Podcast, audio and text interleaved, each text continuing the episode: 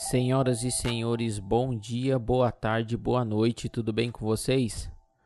Hoje eu tô gravando esse novo EP, o EP número 6, com microfone e um pedestalzinho novo que eu paguei baratão em ambos e adivinha onde foram fabricados esses dois aparatos?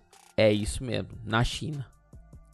Eu já pensei e vocês devem ter pensado como que os caras conseguem fazer tanta coisa boa por um preço muito, muito bom.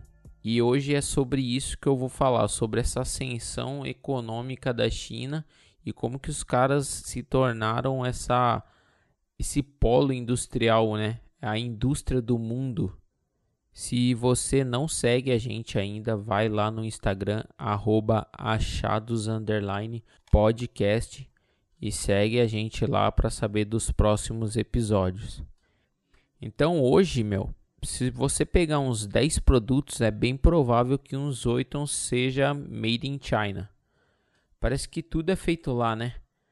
Antes você olhava algo que tinha made in China e já ficava meio receoso com a qualidade do produto. No entanto, as melhores marcas hoje já estão produzindo quase tudo lá uma grande linha de produtos lá há algum tempo já. Marcas como Apple e até mesmo a Nike. A República da China ela foi formada em 1949 e lá naquele tempo lá um cara que estava liderando era o Mao Zedong. Mao Zedong, eu acho que é isso.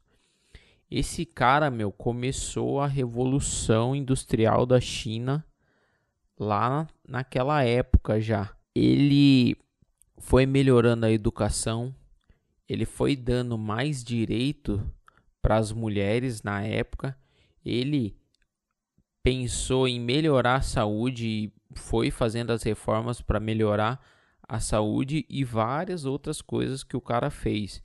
E aí, dessa forma aí, o cara já estava começando a plantar o que hoje eles estão colhendo aí, né?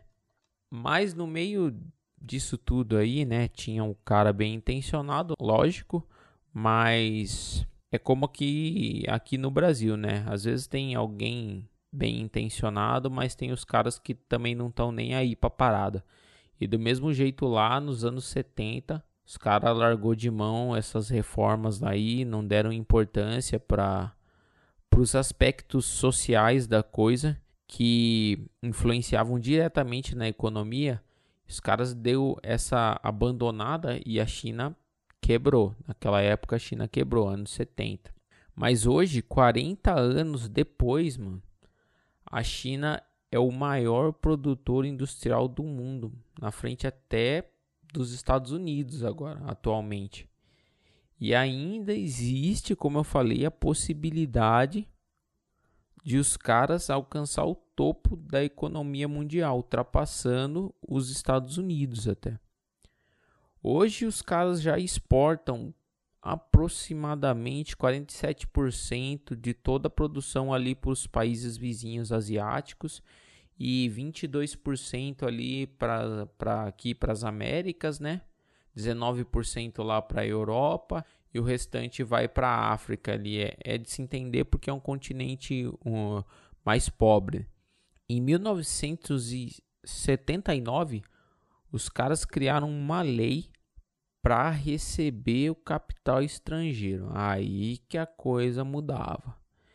Então isso aí abriu um monte de oportunidade para os estrangeiros começarem a investir no país, que é um país fechado, né? Um país que segue comunismo, socialismo e tal era um país mais fechado. E eles começaram a permitir que os estrangeiros entrassem com a grana lá e começaram também a permitir que os chineses abrissem seus próprios negócios sem eles serem controlados, né, sem ter o governo como dono dos negócios ali. Depois disso, teve mais várias flexibilizações do governo, olha eu falando tudo errado que controlava tudo, né? Na época, eles deixaram as empresas controlarem os seus próprios preços ali, decidir como que eles iam investir a grana e ainda incentivaram o grande investidor a vir para o país trazer a grana E também uma coisa que é muito importante, os caras começou a incentivar o investidor doméstico. Tipo, eu, o Zezinho ali, ó, o Zezinho tem uma grana guardada, aí Zezinho, investe ali na, na tal empresa ali, entendeu? Os caras começou a pensar diferente. E o que também ajudou nesse boom do, do Made in China aí foi os baixos salários, né? Porque os caras têm uma população gigante, né? Maior população mundial, se não me engano, ou é a primeira ou é a segunda. E 50% dos trabalhadores da China são ativos. Então tem uma procura muito alta por trabalho na indústria. E isso aí permite que os empresários mantenham os salários lá embaixo, porque a procura é muito. Então o cara tem que brigar ali por micharia, né? E a mão de obra consequentemente fica mais barata, né? Mas as coisas têm mudado bastante lá, né? Tem mudado, os caras não querem mais ser escravo não.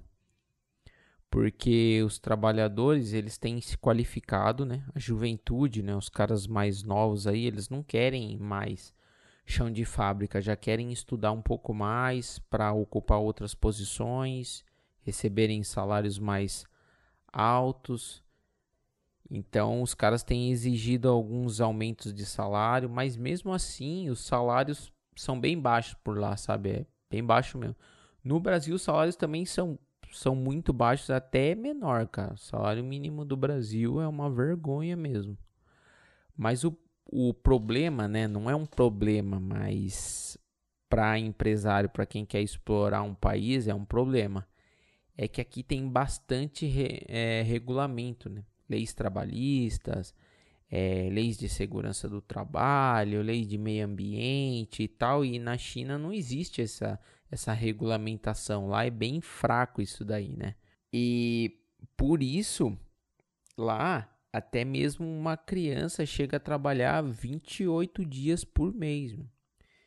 E os trabalhadores adultos, os caras costumam trabalhar 16 horas por dia até 28 dias a 30 dias por mês. Então a coisa é bem pegada lá, né? Bem pegada assim. Ninguém fala muito, né? Mas é, tem várias empresas aí se passando por ecológico, porque é, ajuda nos direitos humanos e isso e aquilo, mas tá produzindo lá na China lá e só só chicote estralando lá. Então, eu fiquei pensando, eu comprei essas coisas aqui, eu fiquei pensando, será que a gente está errado em comprar os produtos chineses? Porque de uma forma indireta a gente está apoiando o trabalho infantil ou o trabalho análogo à escravidão. Eu não sei como que funciona lá. É um país é meio fechado, tanto que a gente não teve tanta notícia do Covid assim, do que estava acontecendo lá. Eles falam que está tudo bem, sarou todo mundo é um país mais fechado. E as coisas estão mudando por lá, mas assim, com certeza a indústria vai encontrar uma mão de obra mais barata em outro país assim que os caras começarem a fazer uma revolução lá e não aceitarem mais as formas que eles têm hoje de trabalhar, é, as formas que é explorado o trabalho lá, meu, ou a indústria lá vai começar a automatizar tudo e mandar geral pra rua, ou, meu, os caras vão embora para outro país aí, emergente, outro país que é pobre, e vão descer o chicote aí e ficar vendendo produto pra gente aí, falando que é ecológico e os caramba. Né? Então tem esse lado também das, das indústrias que a gente não, não conhece, né? Mas é isso aí, gente. Eu trouxe essa reflexão aí, um pouco de informação, porque eu comprei esses produtos aqui, tô gostando pra caramba, puta qualidade. E para quem ouviu até aqui, muito obrigado. É, de novo te lembrando aí, segue nós lá no Instagram, arroba achados podcast, para saber dos próximos episódios. E tamo junto, brigadão. Até a próxima, valeu!